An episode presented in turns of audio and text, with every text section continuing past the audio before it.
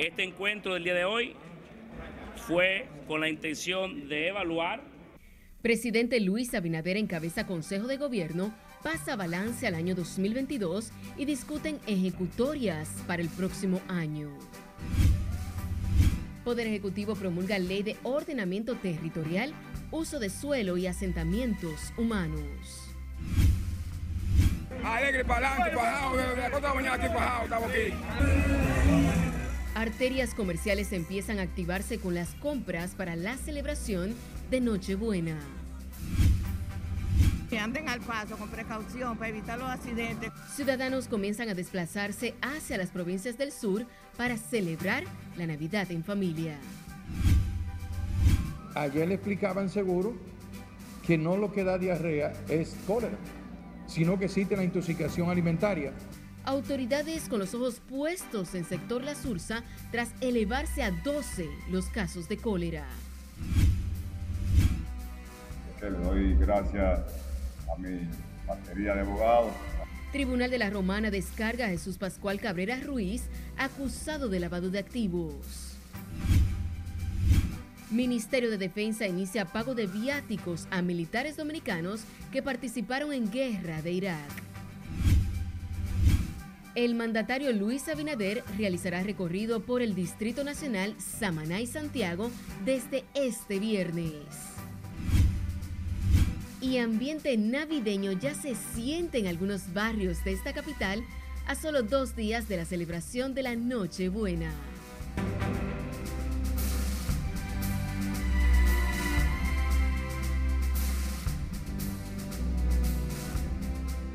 Buenas noches, bienvenidos a esta emisión estelar de Noticias RNN. Soy Janice de León, tenemos mucha información, así que vamos a iniciar de manera inmediata.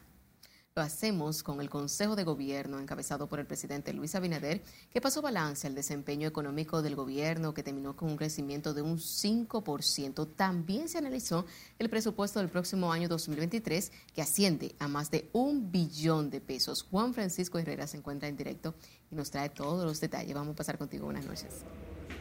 Gracias, buenas noches. El gobierno destacó el crecimiento económico logrado este año y la proyección para el 2023. Este año ha sido un año particular, cargado de diferentes elementos. En el último Consejo de Gobierno este año, encabezado por el mandatario, se evaluó el año que recién termina sobre todo la estabilidad económica pese a las adversidades de los últimos 12 meses registrado este año 2022. Al culminar este año, la República Dominicana exhibirá uno de los mayores crecimientos económicos de toda la región, con un crecimiento aproximado de un 5% y con las buenas nuevas de que los organismos de calificación de riesgo como Standard Poor's han mejorado nuestro, nuestro rating. En la reunión con los ministros y directores se dieron detalles ampliados del manejo del gasto del gobierno. El gobierno dominicano ha venido eh, programándose y hemos venido trabajando de manera eh, armoniosa, eh, unidad de criterios y de equipo, al margen de los temas políticos del momento. Estamos nosotros como partido gobierno muy Involucrados en la gestión que estamos impulsando, conscientes de que si hacemos la labor que el pueblo dominicano espera, entonces los resultados políticos ahí estarán. El próximo año el gobierno tiene contemplado dinamizar más la economía con la construcción de obras y la ampliación de los programas sociales, la inversión extranjera, lo que junto al sector turístico generará más empleos directos e indirectos. El gobierno tiene contemplado construcción de obras de infraestructura en el inicio del próximo año. Vuelvo contigo al estudio. Te agradecemos, Juan. El gobierno continúa ejecutando las ferias Navidad del Cambio a través del Instituto de Estabilización de Precios en distintos puntos del país con alimentos a bajo costo para la población más vulnerable, con las que más de 30 mil personas han sido beneficiadas según las autoridades. Laurela Marco más. No hay un solo municipio de la República Dominicana en el que no hayamos podido llegar. Las ferias navideñas del INESPRE se trasladaron este jueves a Santo Domingo Oeste, en los terrenos del antiguo aeropuerto de Herrera, donde acuden decenas de personas a abastecerse desde tempranas horas. El director del INESPRE, Iván Hernández, destacó la acogida que han tenido las ventas en las ferias con más de 65 productos a precios asequibles. Con la mano amiga del INESPRE, hemos hecho más bodegas y mercados y ferias que en los ocho años anteriores. Y eso gracias al esfuerzo y a la visión que tiene el presidente de la República mientras que municipios de Santo Domingo Oeste llegan desde distintos sectores a aprovechar las ofertas y los combos a 650 pesos que contienen 15 productos de la canasta básica. Muy bien. Sí, porque está, usted sabe que en la carnicería nos sale más caro y aquí lo tenemos más barato. Bueno, compramos uva, cebolla, arroz, eh, fruta, eh, una serie de productos. Todavía anda por ahí mi esposa comprando más por ahí. Está muy buena la canasta. ¿Y que ustedes podrán ya comprar sus alimentos? Sí, sí, muy fácil de comprar. ¿Y qué usted cree que el gobierno está haciendo bien con esto? Está haciendo un buen programa para la familia que se ayude en estas navidades más. En estas ferias también se ofrecen piernas de cerdo a 750 pesos, pollo congelado a 150 pesos la libra, el saco de arroz de 25 libras a 500 pesos, plátano a 5 pesos la unidad, entre otros rubros. Esta feria navideña se realizará este jueves y viernes en Santo Domingo Oeste y en los próximos días se trasladará a San Francisco de Macorís, Santo Domingo Este, Los Alcarrizos y San Cristóbal. Laurila Mar, RNN. La venta de cerdo asado al por mayor o al detalle en las calles principales y en las avenidas del Gran Santo Domingo se mantiene como una tradición predilecta en la República Dominicana en la época navideña, en especial en los puestos donde vendedores esperan una gran cantidad de clientes en busca de esa carne víspera de la Nochebuena. Margaret Ramírez con más. Desde que comenzó el día de diciembre eh, ha ido aumentando la venta de los cerdos. Los puestos de venta de carne de cerdo por motivo de la cena de Nochebuena forman parte de la cultura gastronómica del país que contribuye con el dinamismo de los comerciantes, en especial en esta época del año. Vendedores como Jairon Nolasco en la avenida Anacaona, esquina Luperón, con su guaguita de cerdo popularmente conocida por los amantes de esta carne. Se prepara para entregar los pedidos que ha recibido de ciudadanos y la compra de quienes el próximo sábado se reúnen en familia. Bueno, la expectativa ahora mismo va muy bien, van muy buenas. Eh, tenemos un promedio de, de 50 encargos nada más, ¿me entiendes? Entre gente que viene a buscar 20 libras, gente que tiene el cerdo entero, gente que viene a buscar piernas tenemos como 50, un promedio como de 50 encargos nada más. Otros como Andri Ramón Bueno en el sector El Invi del kilómetro 10 de la carretera Sánchez en la capital, dice tener altas expectativas con las ventas en las próximas horas. Esperamos que la gente venga y compre su cerdito.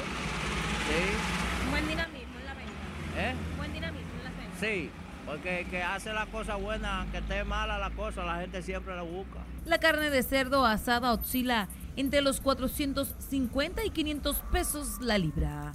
Margaret Ramírez, RNN.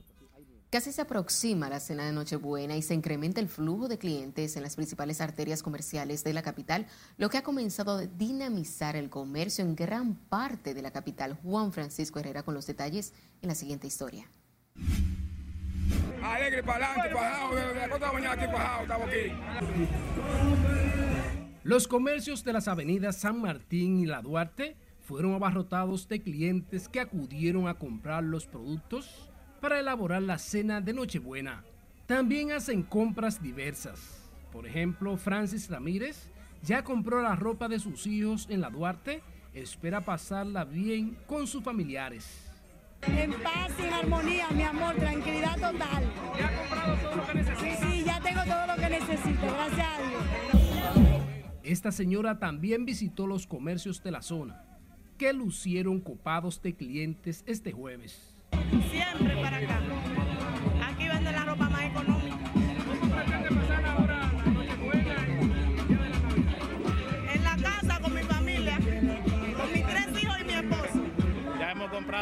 Mayoría. Siempre hay que sacar este tiempecito para, los muchachos. Sí, sí, hay que darle su vuelta también y comprar su ropita, aunque uno se quede sin nada.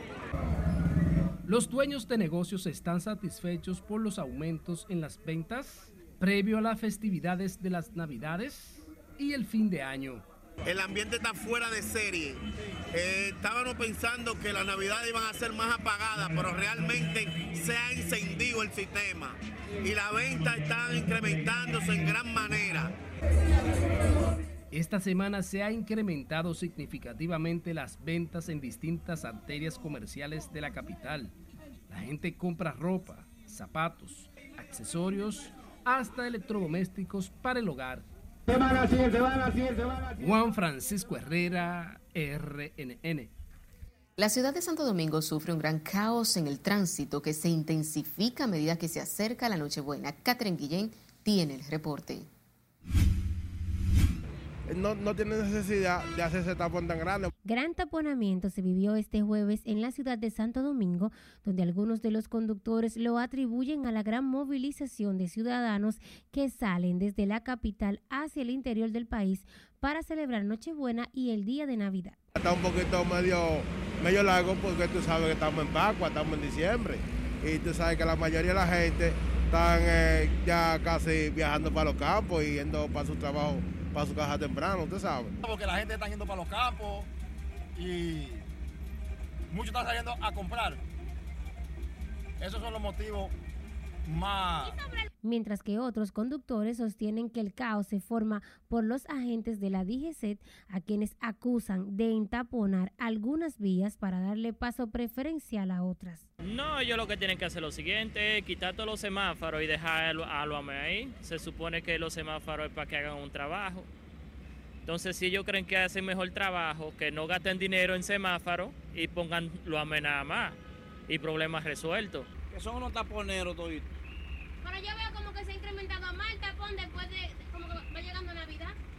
Ah, imagínate que hay demasiada gente en la calle. Ya es tradición en la ciudad de Santo Domingo ver estos tapones, sobre todo a medida que se acercan las fiestas navideñas que implican gran movimiento de los ciudadanos para hacer compras por Nochebuena o bien salir de la ciudad para pasar las festividades en familia.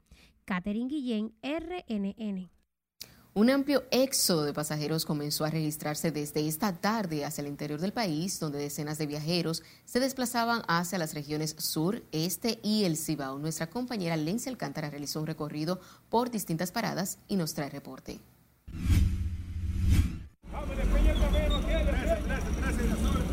Hacia la región sur del país, los pasajeros se desplazaban a San Juan Elías Piña, Azua, Barahona y El Cercado a pasar las festividades de Nochebuena y Navidad. Mientras que al este y el Cibao los pasajeros viajaban a Santiago, La Vega, Puerto Plata y San Pedro de Macorís, así como la Romana e quienes llamaban a la prudencia y el comedimiento a fin de evitar incidentes lamentables en estas fiestas navideñas.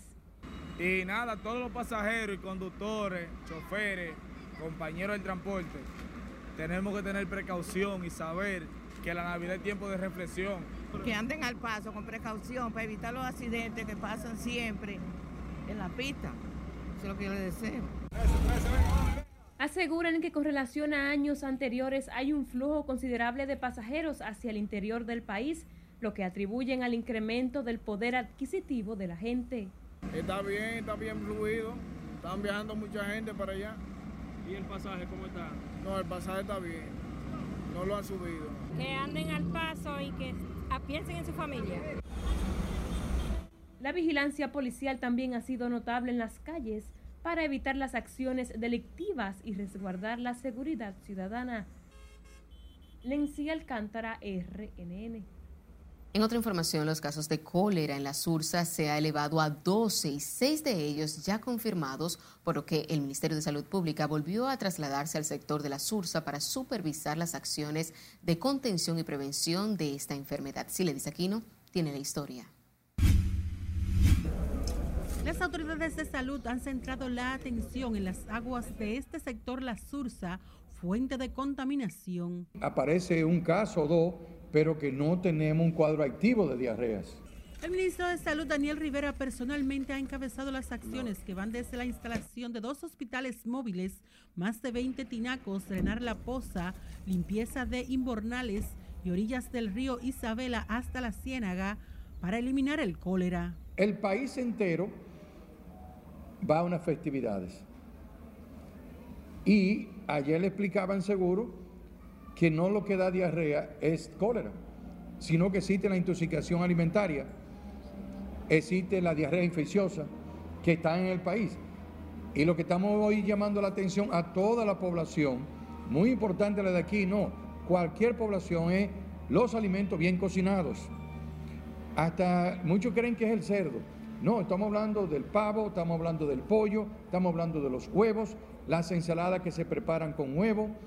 Todo eso tiene que estar bien cocido. Hoy eh, vamos a continuar con mil jerrycan y así sucesivamente, según vamos agotando, vamos al stop de, de, la Cruz Roja a buscar más. Por la mortal enfermedad del cólera, hasta el momento las autoridades han detectado 12 casos, 6 leves esperan confirmación. En este caso de la SURSA, como llamado, la importancia que estamos teniendo es la instalación de agua potable. Esa agua potable que se le está brindando eh, debe ser permanente, como estamos tratando de que así sea, para que ellos utilicen esas aguas y no utilicen las otras. El agua potable, causa del problema, es también la preocupación de los residentes en la Sursa. Tenemos ahora mismo el agua contaminada, que no nos podemos bañar ni nada. Eso es lo que nos está afectando mucho aquí, porque no tenemos, no tenemos agua, el agua no nos está llegando tenemos que de obligado irnos a bañar y a la posita. Esta oportunidad, lejos de ser eh, algo malo, va a resultar algo bueno para nosotros, la comunidad. Las autoridades sanitarias mantienen la prohibición de consumo de pescados del río Osama e Isabela y han recomendado no bañarse en la poza. Sila Disaquino, RNN. El Ministerio de Salud Pública notificó la realización de otras 1.383 muestras de COVID-19 en las últimas 24 horas, tras las cuales detectó 192 nuevos contagios del virus, con las cuales el total de casos activos ahora son de 1.133. Según el boletín epidemiológico emitido por el organismo de salud para el día de hoy, la positividad diaria está en 25.36% y la ocupación hospitalaria es de 2.1%. Sin embargo, no se han notificado nuevos casos de decesos por COVID-19 en las últimas 24 horas, por lo que el total de defunciones se mantiene en 4.384.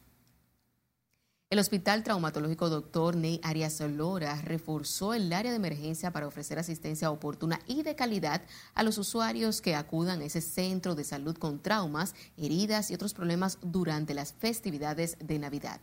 El doctor Julio Ladrón, director del centro, informó que tiene más de 50 camas disponibles y que el personal del hospital está preparado para responder en caso de cualquier eventualidad que ocurra durante el feriado el Hospital Ney Arias Lora, un hospital de trauma que estamos recibiendo más del 60% de todos los pacientes politraumatizados a nivel nacional. Estamos totalmente preparados, ojalá de que no tengamos ningún tipo de eventualidad y que los accidentes y las lesiones sean menores que el año pasado. Para esta época, una época que se traslada más de 3 o 4 millones de habitantes de nuestro país, prácticamente el 40% de los habitantes de nuestro país se traslada para una que otra provincia y por eso aumentan los accidentes de tránsito. El equipo de recursos humanos altamente capacitado de nuestro hospital está reforzado. Ladrón indicó que durante los meses de enero a diciembre del año 2022 fueron asistidos 9.477 pacientes por accidentes de tránsito. De hechos, 8.908 corresponden a motoristas. El especialista reiteró el llamado a la población a la reflexión, prudencia y moderación de la ciudadanía. Y recuerde seguirnos en las diferentes cuentas de redes sociales con el usuario arroba noticias RNN a través de nuestro portal digital www.rnn.com.do porque actualizamos todas las informaciones las 24 horas del día, los 7 días de la semana. También recuerde escuchar nuestras dos emisiones a través de Spotify y demás plataformas digitales similares porque RNN Podcast es una nueva forma de mantenerse informados con nosotros. Las grandes potencias como Estados Unidos, Francia y Canadá. Es tiempo de nuestro primer corte comercial de la noche. Al volver, Instituto Duartiano apoya pedimientos del gobierno dominicano ante la ONU para resolver crisis en Haití. Tribunal en la Romana declara inocente a Jesús Pascual Cabrera, acusado de lavado de activos. Además, Ministerio de Defensa paga viáticos a militares que participaron en guerra de Irak. Esta es la emisión estelar de Noticias RNN. No le cambie.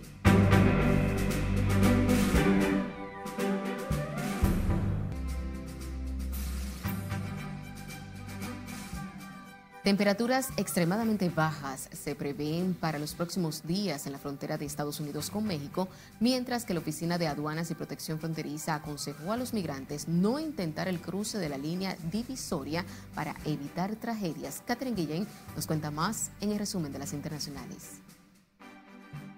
Así es, muy buenas noches. La advertencia llega mientras buena parte de Estados Unidos se alista para una tormenta invernal única en una generación como la ha descrito el Servicio Meteorológico Nacional.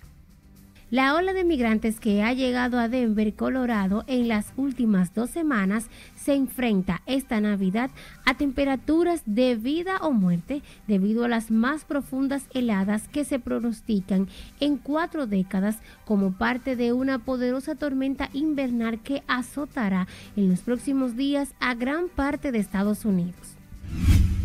Los legisladores estatales de Nueva York aprobaron este jueves aumentar sus sueldos en 32 mil dólares para pasar a ganar 142 mil dólares al año, lo que les convertirá en los legisladores mejor pagados de la nación. Con este aumento, su sueldo será aproximadamente el doble del ingreso familiar promedio en los Estados Unidos y un poco más de cinco veces lo que ganan los legisladores en el estado vecino de Connecticut, según indicó el New York Times. Luis Ignacio Lula da Silva anunció este jueves nuevo integrante de su futuro gabinete y afirmó que cuando asuma la presidencia de Brasil el primero de enero recibirá un país en penuria tras cuatro años bajo el gobierno del ultraderechista Jair Bolsonaro. Un total de 72 exdiputados de los 112 que respaldaron la autoproclamación de Juan Guaidó como presidente encargado de Venezuela en 2019 votaron este jueves durante una reunión virtual a favor de la eliminación del llamado gobierno interino encabezado por el exdiputado, una decisión que deberá ser ratificada en otra sesión para concentrarse. Y finalizamos este recorrido internacional con una peruana desempleada que fue una de las personas que ganó el premio de 400 mil euros del sorteo de Navidad de España conocido como El Gordo. El sorteo, uno de sus eventos más emblemáticos, inició las celebraciones navideñas nacionales y el número ganador fue anunciado en el Teatro Real de Madrid, donde la mujer que fue identificada solo como Perla fue rodeada inmediatamente por reporteros durante el evento televisado a nivel nacional. Hasta aquí las noticias internacionales de esta noche. Paso contigo. Gracias, Catherine. El Instituto Duartiano respaldó este jueves el llamado del gobierno dominicano al Consejo de Seguridad de la ONU para que concretice la integración de una fuerza multinacional en apoyo a la Policía Nacional de Haití como salida a la crisis que se vive en esa nación. Margaret Ramírez tiene más detalles en el siguiente reporte. Wilson Gómez, presidente del Instituto Duartiano, coincidió con la posición del gobierno en que este es el único camino viable para llevar paz y estabilidad a la vecina nación. Se cruzó ya el umbral de las buenas intenciones. Ante el Consejo de Seguridad de la Organización de las Naciones Unidas, el canciller Roberto Álvarez dijo que este órgano está combinado a concretizar cuanto antes la integración de una fuerza multinacional en apoyo de la Policía Nacional de Haití. Los organismos internacionales, principalmente la OEA, la ONU, las grandes potencias como Estados Unidos, Francia y Canadá, tienen que definitivamente asumir con interés y con sentido de urgencia la situación haitiana. Gómez dijo que los organismos internacionales han sido tímidos en la búsqueda de una solución efectiva a la crisis que vive desde hace más de una década el pueblo haitiano. Ellos han estado dando vuelta, eh, no han querido eh, entrar con eh, toda la energía y toda la determinación que implica esta situación. Ellos han querido que la República Dominicana responda. El exmiembro del Tribunal Constitucional insistió en que la República Dominicana ha sido muy solidaria con el Estado haitiano y que no puede seguir cargando con esa crisis. Bajo ninguna circunstancia bajar la guardia. No puede aceptar imposiciones. No puede bajo ninguna circunstancia frenar. Tiene que seguir con su proceso de repatriación irrenunciable y tiene que asumir, como lo ha hecho hasta ahora, la defensa del interés nacional por encima de todo. Ante los comisionados de seguridad de la ONU, el ministro de Relaciones Exteriores planteó que ya se cruzó el umbral de las buenas intenciones respecto a esta situación, tras reconocer que las resoluciones 2645 y 2653 han dado sus primeros frutos al iniciarse la aplicación de sanciones de manera bilateral a quienes financian las pandillas en Haití. En este Consejo se han presentado hasta la saciedad datos que reflejan las terribles violaciones a las que ha sido sometido el pueblo haitiano. Margaret Ramírez, RNN.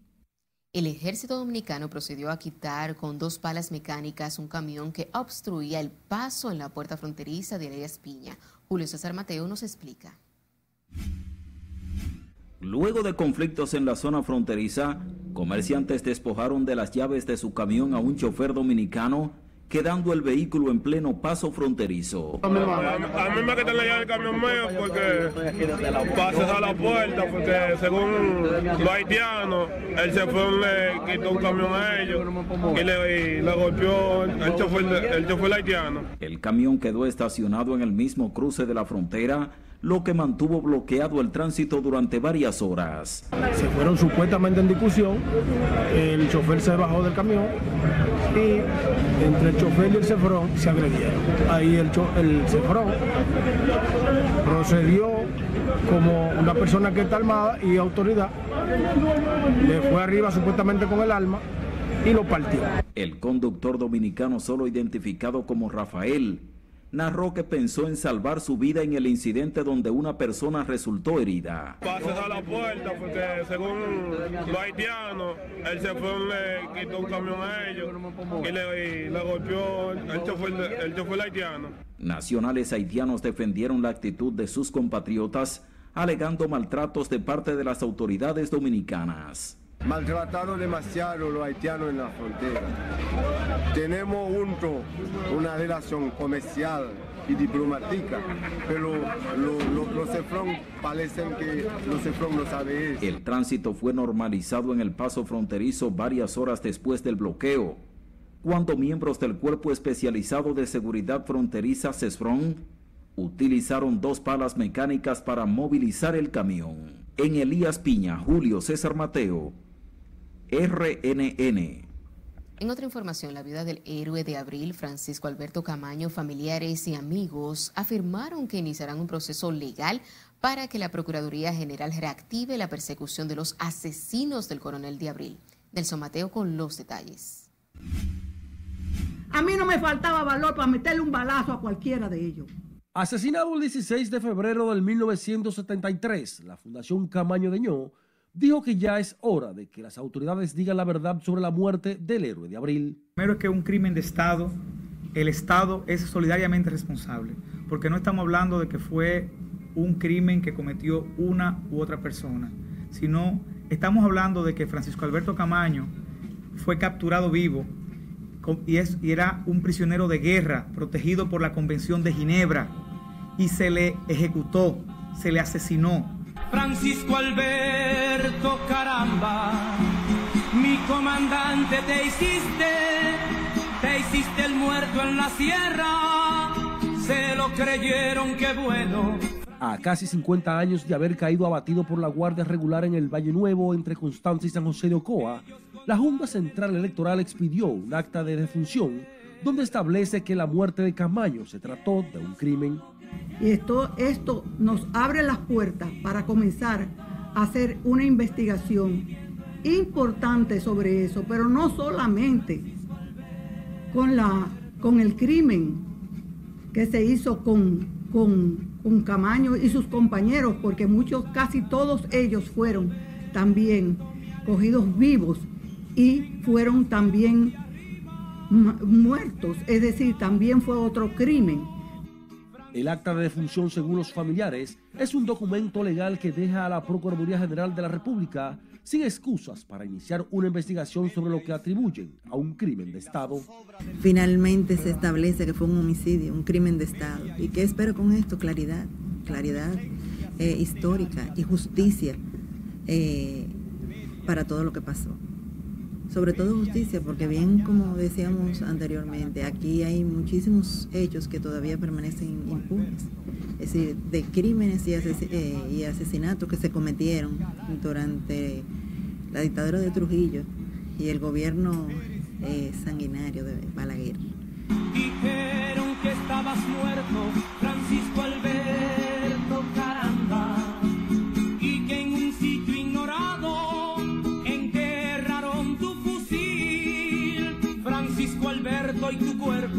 El héroe de abril, junto a un puñado de hombres y mujeres, se alzaron en armas en las montañas de la Manacle en febrero del 73 contra el régimen balaguerista, una gesta heroica que le costó la vida y por la que hoy, 49 años después, sus descendientes están pidiendo justicia.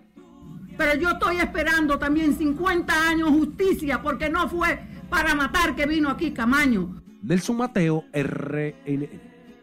El Tribunal Colegiado del Distrito Judicial de La Romana declaró este jueves no culpable a Jesús Pascual Cabrera Ruiz en el proceso que se le sigue sobre el lavado de activos en perjuicio del Estado Dominicano por insuficiencia de pruebas, según expresa el dispositivo de la sentencia absolutoria. El fallo no afecta la condena de 20 años de reclusión que pesa sobre Cabrera Ruiz, dictado el pasado 15 de diciembre por el crimen de asociación de malhechores y complicidad en la tentativa de asesinato en contra de Lalane Antonio Camacho Astacio y Winston Rizik Rodríguez. le doy gracias a mi batería de abogados que se han trabajado bastante, a mi familia, amigos de aquí a la Romana, al pueblo de la Romana en general, que ya por fin salimos de esto aquí. Cabrera Ruiz fue extraditado al país desde España del año 2017, donde se había refugiado por dos años. En República Dominicana tenía más de cinco años privado de libertad. El Ministerio de Defensa inició el pago de viáticos por un monto ascendente a los 69 millones de pesos a los militares dominicanos que fueron enviados a Irak en los años 2003 y 2004 para participar en las operaciones de estabilización de conflicto bélico en ese país. Por disposición del presidente de la República, Luis Abinader, las autoridades militares empezaron la entrega de cheques a unos 442 soldados de los diferentes cuerpos del orden.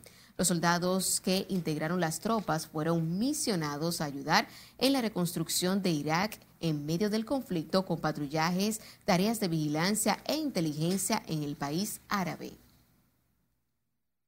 Y la valoración del presidente Luis Abinader sigue alta de acuerdo al más reciente estudio de mercado presentado por el CID. Según la línea encuestadora, un 71% de la población dominicana aprueba la gestión del gobierno del presidente Luis Abinader, un 58% afirma que la situación del país va por un rumbo correcto, un 65% considera que la situación económica del país está mejor o igual que hace cuatro meses. Y un 40% entiende que el jefe de Estado se interesa por realizar bien su labor como presidente, según una encuesta de opinión realizada por eh, por la CID en marzo a diciembre del presente año para la firma consultora interdisciplinaria de, de desarrollo CID Latinoamericana. Oh, pero no me dio tiempo ni de recoger. Nos vamos a nuestra segunda pausa comercial de la noche. Al regresar, viviendas de residencial en Santo Domingo Este resultan inundadas tras explotar tubería del agua. Poder Ejecutivo promulga ley territorial del uso del suelo. Además, les contamos a dónde se trasladará el presidente Luis Abinader este fin de semana. Ya volvemos.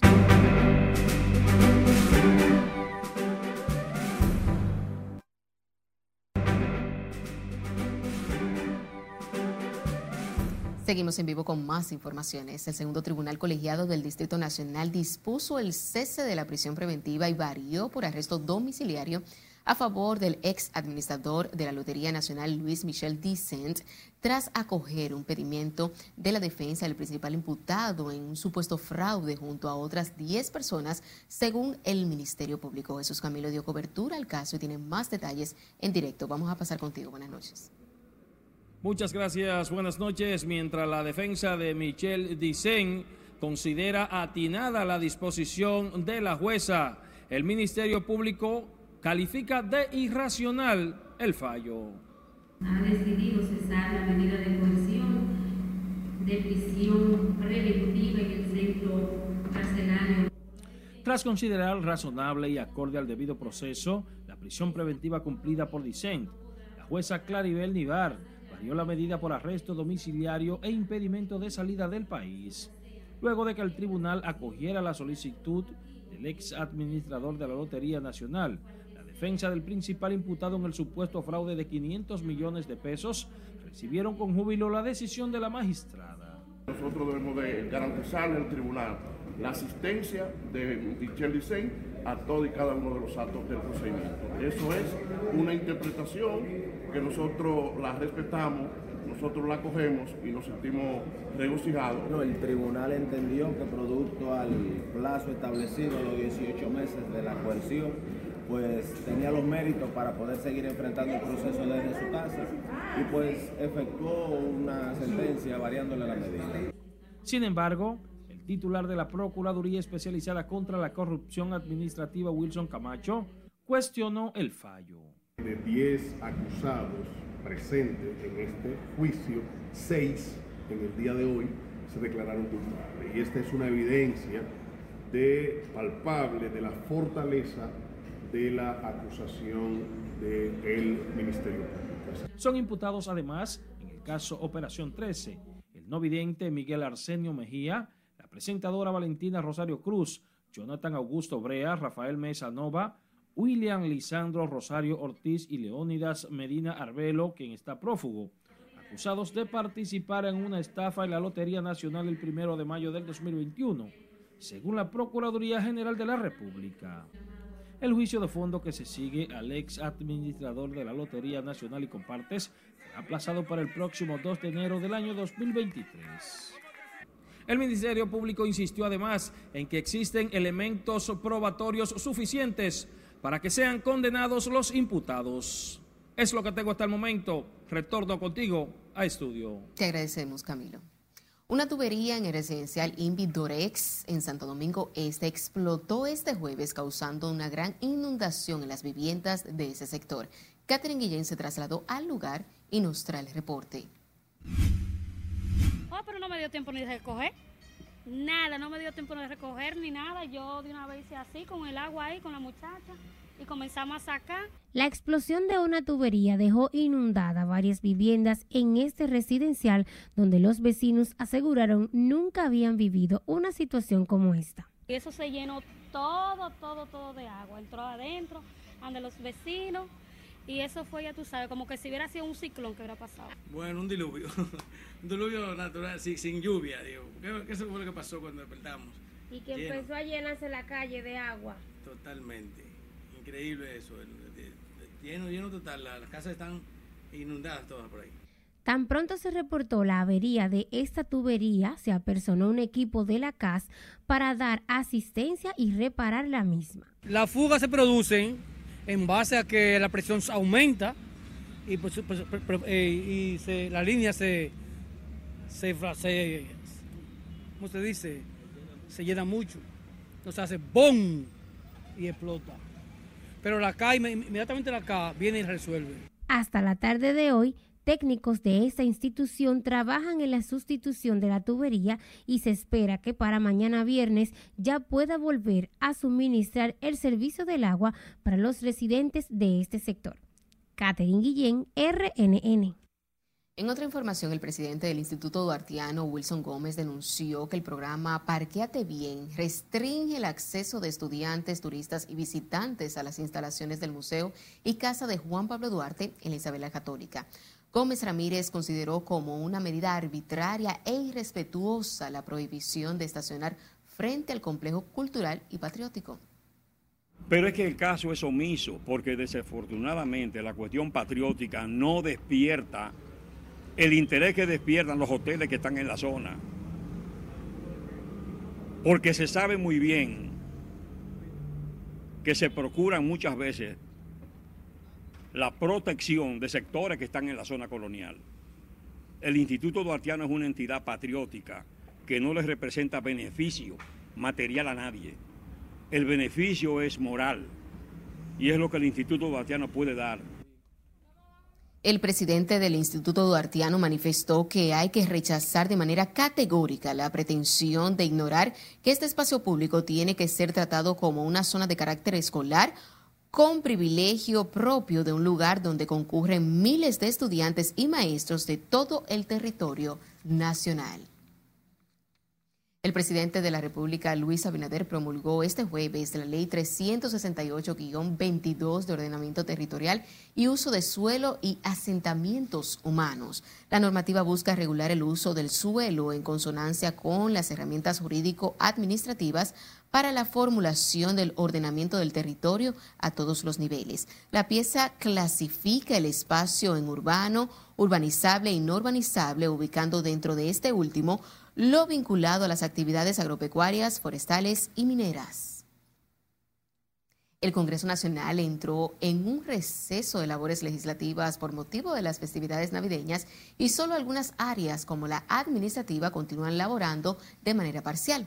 En el caso de la Cámara Alta, la última sesión se realizó el pasado 20 de diciembre y en ella se aprobó la esperada ley de ordenamiento territorial y la reforma de la ley electoral. También un préstamo de 140 millones de dólares para infraestructuras viales aunque todavía la, legislatura termina el día 13 de enero, eh, se sacaron varios proyectos de eso, inclusive ya la ley de régimen electoral, que fue aprobada, eh, aquí en el Senado de la República, como también la ley de reordenamiento territorial, que son proyectos de leyes de mucha importancia, así como otras más que, que se logramos sacar en este año. Estamos trabajando ahora eh, en la ruta de del, entremos ahora en enero, también la ley de compra y contrataciones, que ya será, eh, quedará eh, para el año, para la próxima legislatura de, 27 de febrero del próximo año, que también se está esperando,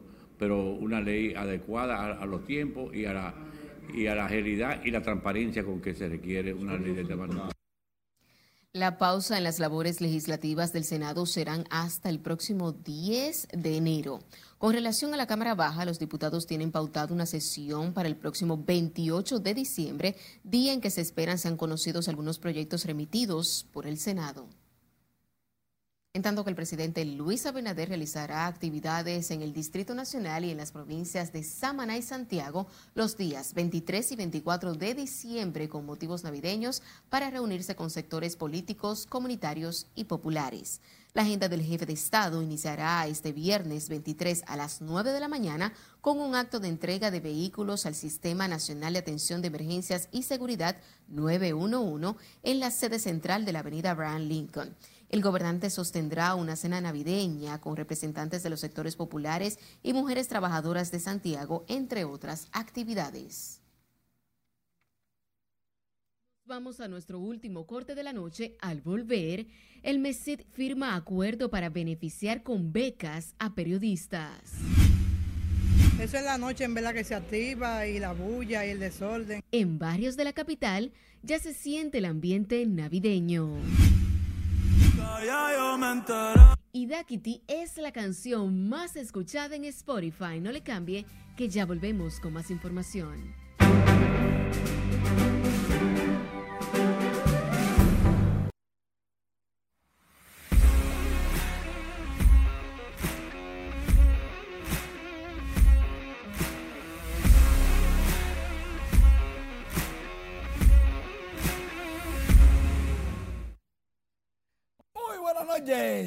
Iniciamos la entrega deportiva hablando del el juego en el Estadio Cibao.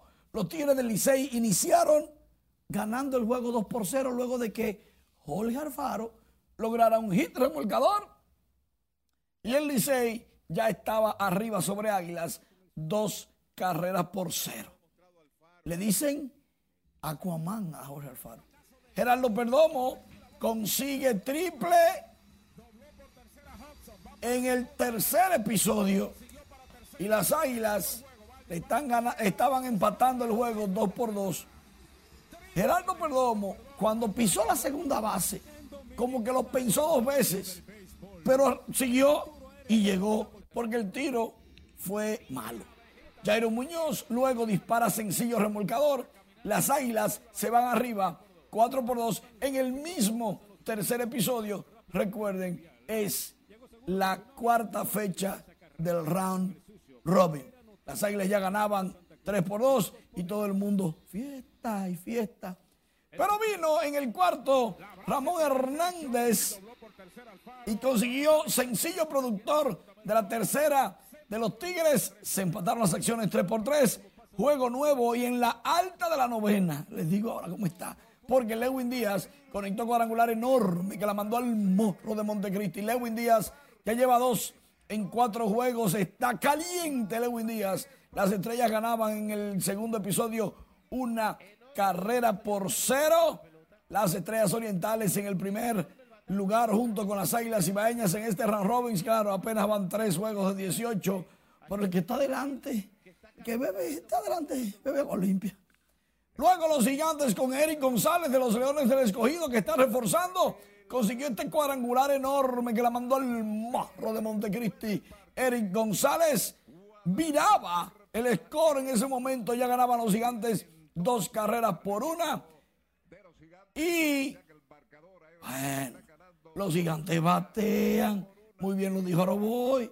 Los gigantes batean. Tienen una ofensiva devastadora. Lógico que para ganar en el béisbol usted necesita también buen picheo. Y aquí vino Robinson Cano con corredor en segunda y tercera, con elevado de sacrificio. En el tercer episodio se empataban las acciones 2 a 2 y las estrellas, final, final, final, logran ganar el juego 4 por 2. Tienen dos, tres victorias, una derrota, está en el primer lugar. Anotaron dos carreras en el octavo episodio. Y así van las cosas. Recuerden estas y otras informaciones en nuestra página web rnn.com.do y todas las redes sociales. Noticias RNN. Excelente. Te decía que en las águilas hay un problema. Cuéntame. Nadie sabe quién va a ganar porque todo está en empate. El, el estadio sigue lleno. El mercado negro parece que se portó bien por allá. O entendió la lección de aquí. Que nadie le compró nada, ¿tú sabes? Entonces, como que las cosas están arreglando. Se están alineando los, los, los satélites y los astros y todo. Es que se debe tomar acciones para que eso no pase, así que me parece muy bien. Vamos por emergencia. Debió de ser azul. Tremendo atuendo. Está muy bien. Debió de ser azul, lo No, sé. no, está muy bien. El blanco, el blanco que queda bien. Muchísimas gracias, Manny. El Ministerio de Educación Superior, Ciencia y Tecnología firmó un acuerdo con la Universidad APEC para otorgar 18 becas a periodistas para el doctorado en comunicación en modalidad virtual. Las entidades firmantes del convenio resaltaron la importancia de tener comunicadores capacitados en las áreas tecnológicas. para un programa muy especial, muy novedoso. Es un doctorado en comunicación en modalidad virtual. Porque este, este programa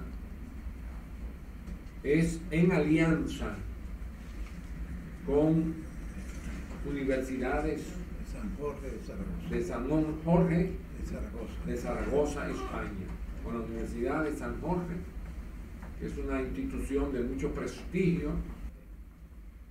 Las becas serán entregadas a través del, del Colegio de Periodistas que fungió como testigo de la rúbrica del acuerdo entre el Ministerio de Educación Superior y la Universidad APEC. El ambiente festivo a dos días de la Navidad se siente en el barrio Villajuana de esta capital, aunque algunos de sus moradores entienden que las celebraciones están lentas en comparación con años anteriores. Catherine Guillén habló con sus residentes y comerciantes de la zona y aquí nos presenta la siguiente historia. Eso es la noche en verdad que se activa y la bulla y el desorden. En el populoso barrio de Villa Juana ya la gente empezó a consumir bebidas alcohólicas con motivo a las fiestas de Nochebuena que se celebrarán este fin de semana. El ambiente festivo se siente en los principales colmados y otros comercios de la zona, aunque cuando cae la noche el flujo de personas y el consumo es mayor. Entonces se llena que los carros no pueden pasar. Por aquí esto se pone, y más que ahora abrieron 24 y 31, hasta, hasta que quieran estar en la calle. Ahora está poniendo bueno porque el teatro estaban que podían estar abiertos ni nada. Para venir a la policía, que no podía haber una silla afuera, tenía que estar todos juntos, grumedados. Y ahora, que quitaron la cosa, ahora está funcionando mejor.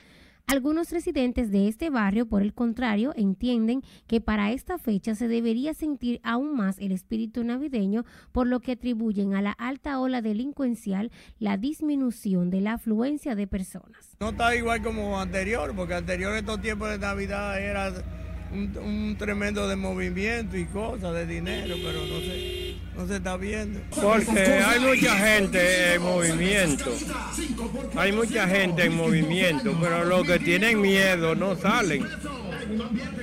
Porque en la calle de noche no se puede andar porque hay peligro. Bueno, pasarlo en familia, tranquilo. Es lo único. Porque como está la situación, mejor en su casa.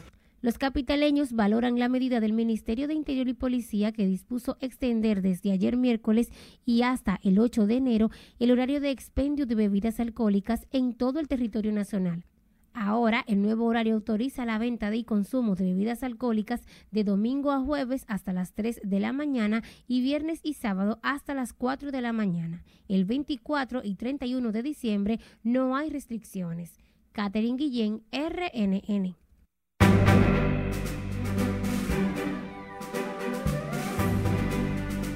Realizan fiesta clásica de Navidad y conozca cuál es la canción en español más escuchada en Spotify. Esta y otras informaciones nos detalla nuestra compañera Ivonne Núñez. Buenas noches. Muy buenas noches. Como de costumbre se realizó el concierto sinfónico navideño. Veamos a continuación todos los detalles. Fundación Fiesta Clásica realizó su tradicional concierto sinfónico de Navidad en la iglesia Regina Angelorum en la ciudad colonial de Santo Domingo, donde participaron más de 60 estudiantes de música clásica que están siendo formados totalmente gratis por la institución. Se trató de un solemne evento donde la música sinfónica de todos los tiempos fue la protagonista dentro de un ambiente en el que los ejecutantes pusieron de manifiesto su talento y lo aprendido en la academia.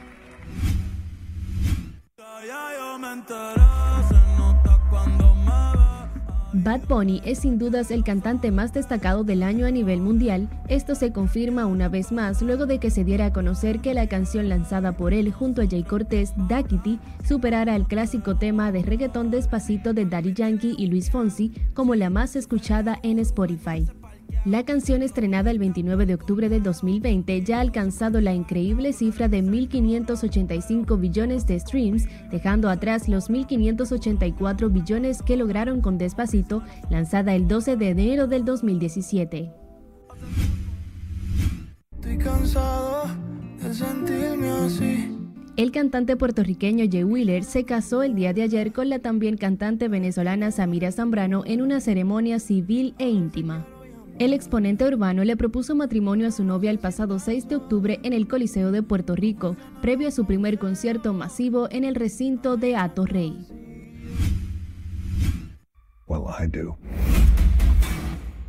Black Adam, el nuevo antihéroe de DC Studios, interpretado por Dwayne Johnson La Roca, no formará parte del universo compartido en el que están trabajando James Gunn y Peter Safran como directores creativos de la compañía, o al menos del primer capítulo de esta nueva era de cine, tal y como comentó el propio Dwayne en sus redes sociales.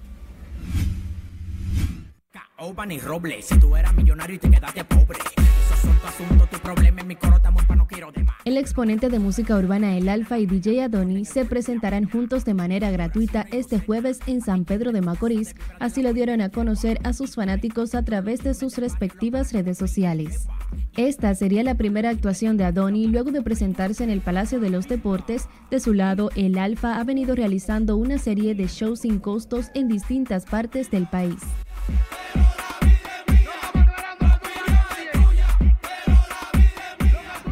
Como el artista ha hecho hasta el momento, los conciertos serán anunciados a través de sus redes sociales horas antes de su presentación. Hasta aquí diversión, pasen feliz resto de la noche. Gracias. Finalizamos esta emisión estelar de Noticias RNN. Feliz resto de la noche.